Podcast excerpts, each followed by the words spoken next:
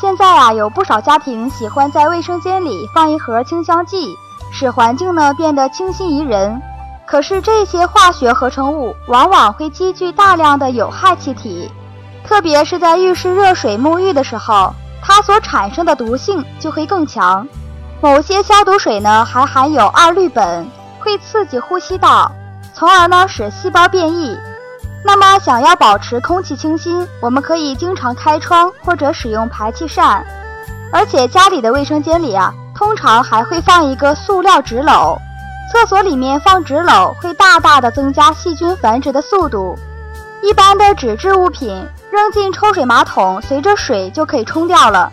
那些难以冲掉的卫生用品，可以准备小一点的方便袋，把它带出厕所扔进垃圾桶。